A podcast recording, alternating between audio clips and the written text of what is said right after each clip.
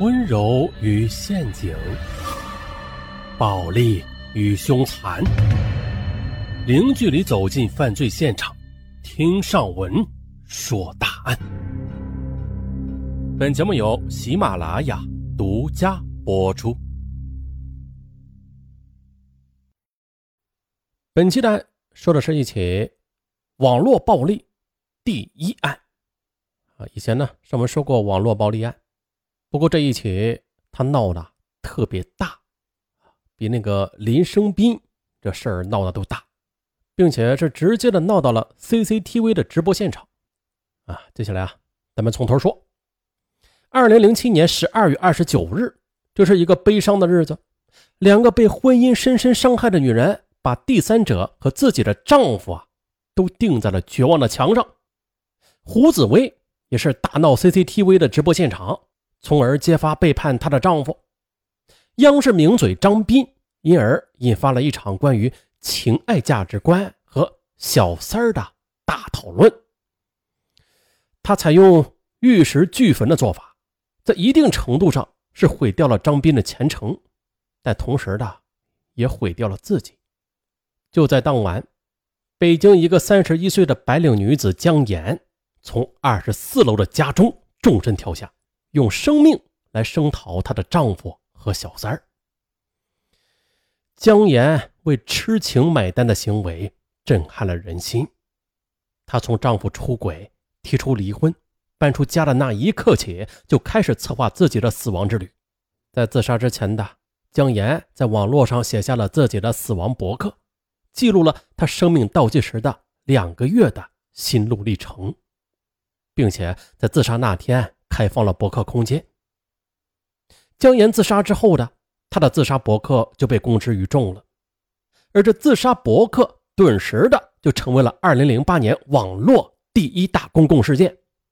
从此，网络上是一片肃杀之气，很多网友自发的来到姜岩的家中追思，甚至有很多网友聚集在姜岩丈夫的家门口去分发谴责王菲的大字报。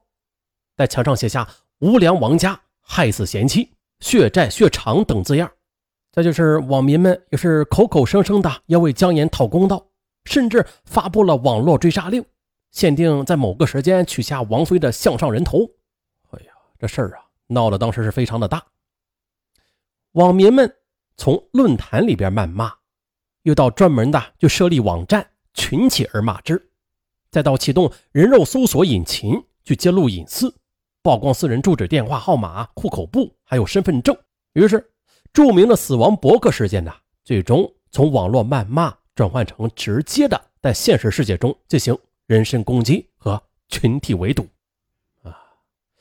而从网络世界转入现实生活中的这种由网络暴民引发的网络暴力，终于的演变成了中国网络暴力第一案。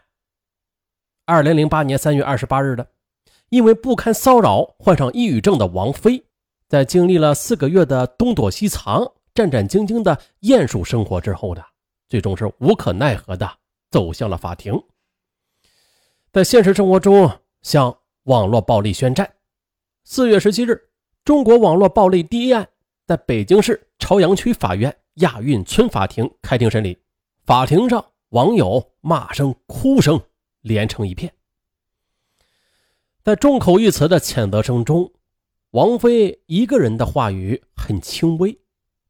她说：“我之所以走上法庭，并不是为了官司的输赢，而是需要法律给我一个说话的机会，让网民知道整个事情的真相。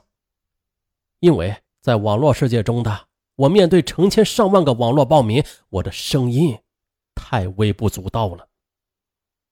那么呢？”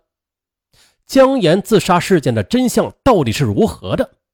在姜岩自杀之前，她和她丈夫以及小三儿又都经历了怎样的心理路程？我们又该怎样的去看待这场网络暴力事件呢？姜岩之死是如何有一个私人事件又变成了公共事件呢？好吧，那咱们一起啊来揭开这起中国网络暴力第一案的内幕。姜岩在播客上，他最后一句话是这样说的：“如果有来生，要做一棵树，站成永恒，没有悲欢的姿势，一半在尘土里安详，一半在风中飞扬，一半洒落阴凉，一半沐浴阳光。非常沉默，非常骄傲，从不依靠，从不寻找。啊，接下来啊，咱们来介绍一下。这死者姜岩，姜岩，一九七六年出生于北京，在大学里与同学张乐义谈了四年恋爱。毕业前的两人和平分手了。张乐义是留在北京，后来又成为某外资公司的高级技术顾问。而姜岩毕业之后的是到农业部工作，并且被安排到了非洲工作两年。回京之后的姜岩又是只身一人去深圳教授法语，不久之后返回北京，再之后姜岩结婚。张乐义渐渐的很少就再与张岩联系了。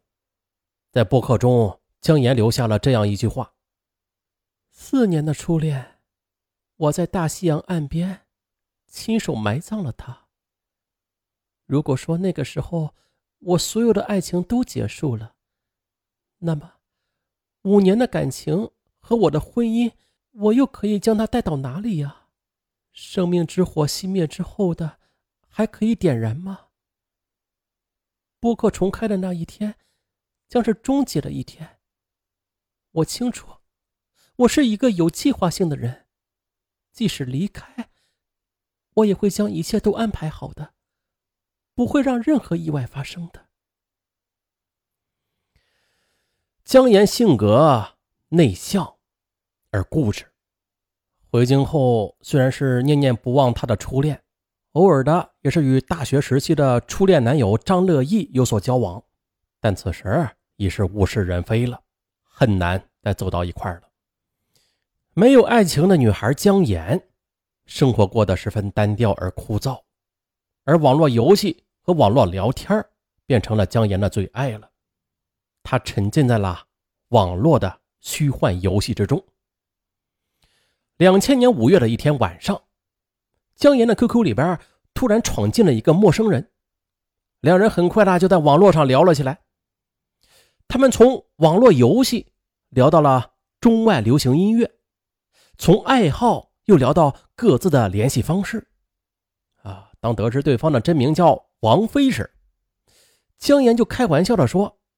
哎，你不就是那个唱歌的王菲的粉丝吧？是不是因此才改名的呀？王菲连忙解释啊，我妈妈生我的时候啊，希望我是女儿，所以就给我起了一个女孩的名字。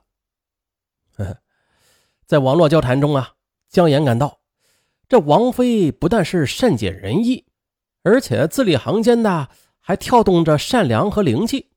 可后来。当他得知王菲仅仅是一个初中生时，他还以为王菲在骗他呢。当他又得知王菲比自己小四岁的时候，他也是理所当然的把自己当做了姐姐。就这样呢，随着姐弟的相认，二人的距离一下子就拉近了。王菲告诉姜岩说，她从小喜欢画画，因为痴迷于画画，所以说她的学习成绩就直线下降。初中毕业之后，他就辍学在家，买了一台电脑，专攻平面设计创意。除了整天的趴在电脑前，那几乎是很少出门的，跟别人也没有别的交往。啊，在进行网络设计之余的，他也喜欢上了网络游戏啊，或者聊天啊什么的。可是，当王菲听说姜岩毕业于名牌大学的时候，又在国外工作之后，对他就很是崇拜呀。那天晚上，两人聊了很久很久，一直聊到了天亮。王菲的出现，哎，给江平平淡枯燥的生活就增添了一抹亮色，甚至是一种牵挂。每天的跟王菲联手玩游戏，悉心的交谈，姜岩都会兴奋很久的。两人在网上只要一碰面，那就会聊上几个甚至十几个小时。熟悉之后，两人就惊奇的发现了，他们不但都在北京，而且这两人的家还住的不远呢。就这样，这两个沉迷于网络的年轻人呢，就由网络相识到交换电话号码，之后又交换了照片，而照片上戴着学士帽的姜岩显得比实际年龄年轻很多，而王菲呢，她虽然是个男孩子吧，但是她却留着长发，让人一看呢。就是一个具有艺术气质的年轻人，于是两人不约而同的就提出了见面。当姜岩听到王菲提出约见的要求时，一种初恋般的激动顿时就袭来了。对一个二十二岁的王菲而言，这可是她第一次跟网友在现实生活中见面。二零零二年秋天，姜岩的爱情又一次降临了，他爱上了。比他小四岁的北京男孩王菲，而这个呢，也是一直封闭的王菲第一次与异性亲密接触。单纯的王菲让姜岩在经历爱情波折后找到了亲密的感觉。啊，在姜岩眼中，王菲是一个具有艺术气质和极具天赋的天才男孩，由此他的母性也被单纯的王菲给激发了出来。两人很快的。便陷入了热恋之中。